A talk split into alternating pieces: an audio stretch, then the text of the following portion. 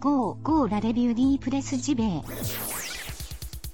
Ce podcast est disponible H24 sur iTunes, PodCloud. 10 heures. C'est pas sexy Sarah ça? C'est pas sexy choucroute Sarah ça?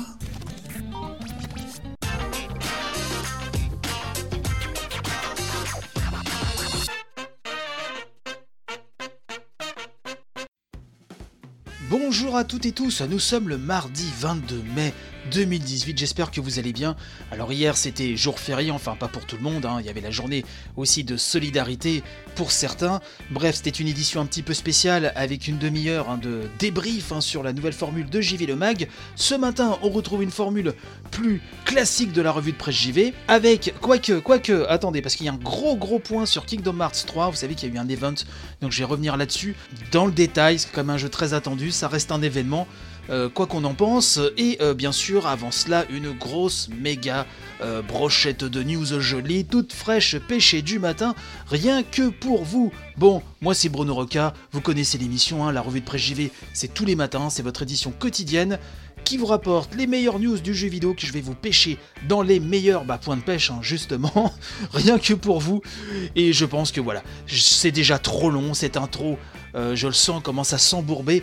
Donc, il est grand temps d'attaquer donc avec la bonne brochette de news. Allez, c'est parti.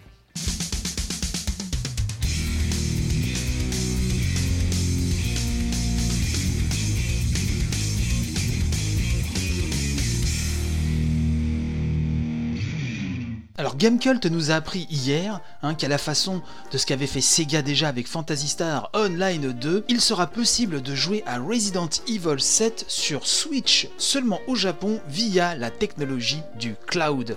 Et oui, Capcom mise sur cette techno pour qu'on puisse jouer à son Resident Evil 7, hein, une euh, merveille absolue soit dit en passant. Alors il faut vivre au Japon, hein, car c'est le seul territoire, nous dit Gamecult, qui est concerné par cette annonce. Forcément, c'est un peu décevant pour ceux qui espéraient une vraie version hein, des recettes sur leur Switch. Bon, peut-être un jour, on ne sait pas. En tout cas, c'est possible qu'en cloud. Alors, avis à ceux qui sont au Japon et qui n'ont pas d'autres moyens euh, pour jouer à ce survival horror d'exception. De son côté, le studio français Dotnod hein, nous informe qu'après 4 années de développement de dur labeur, leur prochain jeu, l'action RPG tant attendu Vampire, sortira bel et bien, sans retard, hein, le 5 juin prochain sur PC, PS4 et Xbox One. Et Dotnod a une actu assez réjouissante en ce moment, hein, puisque euh, bah, le studio a été introduit en bourse, une introduction réussie pour le studio parisien. Donc on nous apprend que le studio a rehaussé le prix de son action pour arriver à une capitalisation boursière de 88,4 millions d'euros, soit 19,76 euros par euh, action. C'est un grand succès hein, pour Dotnod et son président fondateur Oscar Gilbert a déclaré, je cite, Nous sommes très heureux de l'accueil enthousiaste réservé à Dotnod à l'occasion de cette introduction en bourse. Nous tenons à remercier vivement les investisseurs institutionnels et individuels pour leur confiance et leur forte mobilisation autour de notre projet, ainsi que les partenaires qui nous accompagnent depuis plusieurs mois. JV.com hein, euh, nous précise également que Kostandin Yanev, hein, le cofondateur de Shibuya Productions et partenaire de toujours de Dotnod, devient actionnaire majoritaire du studio, quand de son côté, hein, Monsieur Gilbert, grâce à sa société Lost Kent, hein, récupère 8% du capital. Voilà, en espérant que ces affaires perdurent et soient pérennes dans les années qui viennent. C'est tout euh, le mal qu'on leur souhaite. De son côté, euh, celui qui se porte très bien, c'est le géant chinois Tencent. on en a euh, très souvent parlé dans cette émission. Je rappelle que c'est la société de JV qui a généré le plus de revenus l'année dernière, hein, en 2017, et eh ben Tencent s'est offert hein, le studio néo-zélandais Grinding Gear Games, hein, à qui l'on doit notamment un free-to-play extrêmement populaire sur Steam, Pass of Exile. Gros sous toujours, hein, et d'ailleurs il y a un petit lien avec Tencent parce que Tencent a des billes dans cet éditeur de renom, à savoir Epic Games. Hein. Epic Games a la ferme intention, accrochez-vous bien, de placer 100 millions de dollars pour financer les lots des tournois de Fortnite. Cette somme comptant uniquement pour la première année de compétition, à savoir la saison 2018-2019. Alors l'éditeur a déclaré, je cite, Nous allons soutenir très activement le jeu compétitif, mais notre approche sera différente nous voulons inclure le plus possible de monde en nous centrant sur le plaisir de jouer et de regarder les autres jouer. Nous communiquerons plus de détails sur les structures compétitives et sur les plateformes éligibles au cours des semaines à venir. Alors c'était des news ce matin qui parlaient essentiellement de gros sous, enfin ça fait partie aussi de l'actu jeu vidéo.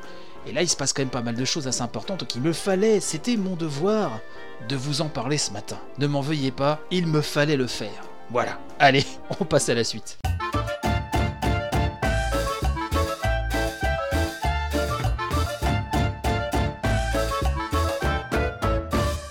Je vous en avais parlé il n'y a pas si longtemps que ça. Square Enix a organisé un event et un premier event, hein, plus précisément, concernant Kingdom Hearts 3. Ça y est, ça a eu lieu, on a eu plein d'infos de part et d'autre, et donc j'ai décidé de faire le point euh, ce matin, un gros point même sur ce jeu quand même qui est terriblement attendu par bon nombre d'entre vous, j'en suis sûr. Alors je me suis rendu sur un site vraiment hyper complet qui a un peu recensé toutes les infos qu'on a pu avoir hein, euh, donc sur euh, cette version hein, qui a été donnée à des journalistes, hein, ces deux démos plus précisément, les premières jouables de Kingdom Hearts 3. Le site c'est Kingdom Hearts Destiny, je vous mettrai le lien dans la description de l'épisode, et qui nous dit donc que la communication autour du jeu a pris un nouveau tournant en ce mois de mai 2018, puisque Square Enix a enfin offert la possibilité à la presse et à une partie de la communauté Kingdom Hearts de tester pour la toute première fois le jeu, qui est toujours calé pour 2018, hein, rappelons-le. Alors, une team hein, était sur place euh, représentant l'équipe de développement. Il y avait le producteur exécutif hein, de la série Shinji Hashimoto. Euh, il y avait aussi le community manager Sunil Godania et les co-directeurs du jeu Tetsuya Nomura qu'on ne présente plus, et Tai Yasue. Kingdom Hearts Destiny nous dit que sans annoncer de date précise, ils ont tout de même confirmé, donc l'équipe, hein, qu'elle sera révélée au début du mois de juin. Ils ont évoqué le thème central du jeu, la résolution. En effet, Kingdom Hearts 3 marquera la fin d'un arc de la série dédié à Xehanort, hein, nous dit le site.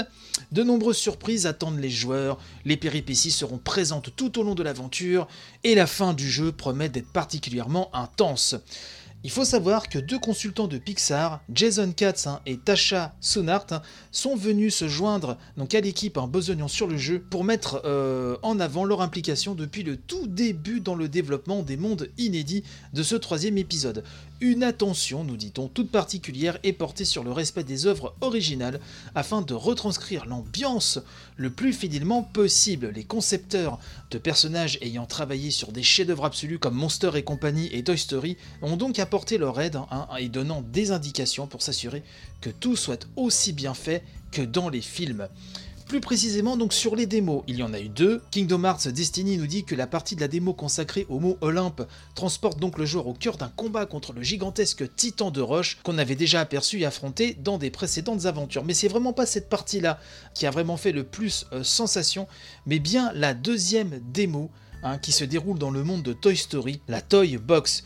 Transformée en jouet, Sora, Donald et Dingo y font la rencontre du célèbre duo Woody et Buzz et Sally pour leur venir en aide. Si vous vous souvenez, la première fois que les vidéos ont été balancées sur le monde de Toy Story, même moi le premier, hein, qui, suis pas très Kingdom Hearts, euh, j'avoue que ça m'avait bien, euh, ça m'avait bien titillé. Bref, les zones dévoilées lors du D23 Expo étaient à nouveau au rendez-vous, à savoir la chambre d'Andy, la rue et le gigantesque magasin de jouets étaient le théâtre, nous dit-on, de nombreux affrontements avec les sans cœurs. La presse s'accorde à dire, c'est ce que nous dit le site en tout cas, que les environnements sont impressionnants et immenses dans la continuité de ce que la série a proposé dans ses derniers titres. Alors côté gameplay, euh, là le site vraiment nous fait un grand, grand, grand, grand récap. Alors j'en ai extirpé que les grandes lignes. Hein.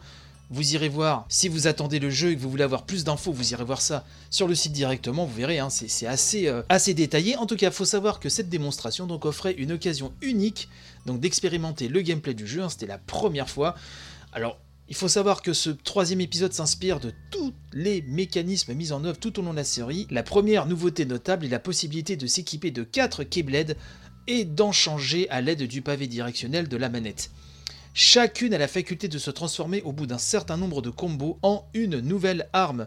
Et c'est au joueur de décider s'il souhaite déclencher la transformation ou non en appuyant sur la touche triangle. Ce système de transformation de Keyblade, hein, nous dit-on, offre également pardon, de la diversité dans les tirs visés disponibles. Hein. Ça, c'est un système qui est une nouvelle fois tiré de l'épisode Burst by Sleep, hein, permettant de cibler et d'attaquer plusieurs ennemis à la fois. Cette technique peut être aussi utilisée pour se déplacer rapidement si vous déclenchez l'action avant d'avoir bien ciblé toutes les cibles nécessaires. Alors, ça détaille également le système des parcs d'attractions, c'est ces attaques qui font référence, c'est assez spectaculaire, à des attractions euh, Disney. Il y a aussi les attaques en coopération avec vos alliés, à savoir qu'il y a un maximum de 4 compagnons hein, pour cet épisode. Du côté des invocations, on nous parle du retour de Miaou Waouh, hein, de Drip Drop Distance. Alors, c'est que les épisodes de Kingdom Hearts, c'est un sacré foutoir, mais je pense que si vous êtes fan, vous vous y retrouverez hein, facilement. Toujours au niveau des invoques, il y en avait une qui était très impressionnante et qui mettait en scène euh, la sirène Ariel, et apparemment ça en mettait euh, plein la vue. Dans l'ensemble, donc, la presse et les joueurs semblent plutôt satisfaits, nous dit le site. Pour cette première démonstration, manette en main, si des critiques ont pu être faites sur des soucis graphiques ou euh, de caméra, ceux-ci peuvent encore être corrigés avant la sortie du jeu. Parce que je ne sais pas si vous avez vu, il y a quand même des petits bémols à droite à gauche quand même qu'on a pu lire sur euh, certains aspects du jeu qui paraissaient pas si, pas si ouf que ça. Bref, j'ai quand même récolté quelques avis de la presse sur place. Euh, je vous ai traduit par exemple la conclusion d'IGN hein, qui nous dit que Kingdom Hearts 3 semble être une véritable évolution de la franchise, reprenant cette magie propre à la saga, tout ce qui a fait le sel hein, de la série en les fusionnant en faisant un tout cohérent et excitant. Eurogamer se dit impressionné et trouve que le système de combat a été grandement amélioré par rapport aux épisodes précédents, et donc euh, bah, la rédac d'Eurogamer a hâte d'en savoir plus. Euh, côté français, JV.com nous dit qu'à travers cette première session d'essai, Kingdom Hearts 3 valide son énorme potentiel en matière de combat et d'immersion par la réalisation technique et esthétique. Il est à l'image, nous dit-on, de ce que les joueurs de la série attendaient il y a maintenant 12 années après avoir terminé le deuxième épisode. Reste à savoir si leurs attentes n'ont pas trop évolué car le jeu lui-même pour le moment ne révolutionne pas du tout sa recette initiale. Il ne fait que l'améliorer sans vraiment vouloir se remettre en question, sans même regarder ce qui se fait sur le marché, notamment en matière de mise en scène ou de narration. On espère donc en voir un peu plus très bientôt et être surpris notamment à l'E3 prochain où le titre devrait normalement annoncer sa date de sortie. Donc petit bémol hein, quand même pour JV.com qui en général hein, sont loin d'être des pisse vinaigres, hein, euh, c'est moins qu'on puisse dire. Donc tout ceci est quand même un petit peu, euh, je dirais pas inquiétant, mais enfin, c'est à écouter euh, malgré tout avec attention. Euh, Gameblog, euh, enfin, nous dit si la première démo sur le mont Olympe nous a laissé une impression plutôt mitigée, celle consacrée au monde de Toy Story a su nous rassurer quant aux ambitions affichées par le jeu. Les mondes semblent plus ouverts et immersifs que jamais, avec un véritable travail sur l'ambiance et les personnages. En outre, la possibilité offerte par le système de combat sont nombreuses et diversifiées, et tout ce potentiel ne demande qu'à être exploité plus que quelques mois avant de pouvoir parcourir dans son intégralité cet épisode ô combien attendu de la saga Kingdom Hearts. Euh, c'est vrai que cet épisode 3 est vraiment... enfin voilà, c'est hallucinant. Je rappelle que comme l'épisode 2 était sorti sur PlayStation 2, est-ce que vous, vous attendez ce Kingdom Hearts 3 Est-ce que certains d'entre vous sont pas spécialement fans de la série? Parce que moi je suis pas du tout euh, fan euh, des Kingdom Hearts, mais est-ce que vous l'attendez malgré tout avec ces images, c'est vrai, assez sublimes, les mondes Pixar, sachant que quand même des équipes de Pixar ont, ont participé à l'élaboration de ces mondes-là. Est-ce que tout ça, ça vous, ça vous titille quand même ou pas? N'hésitez pas à me dire ça sur les réseaux sociaux ou sur le Discord, hein, comme d'habitude.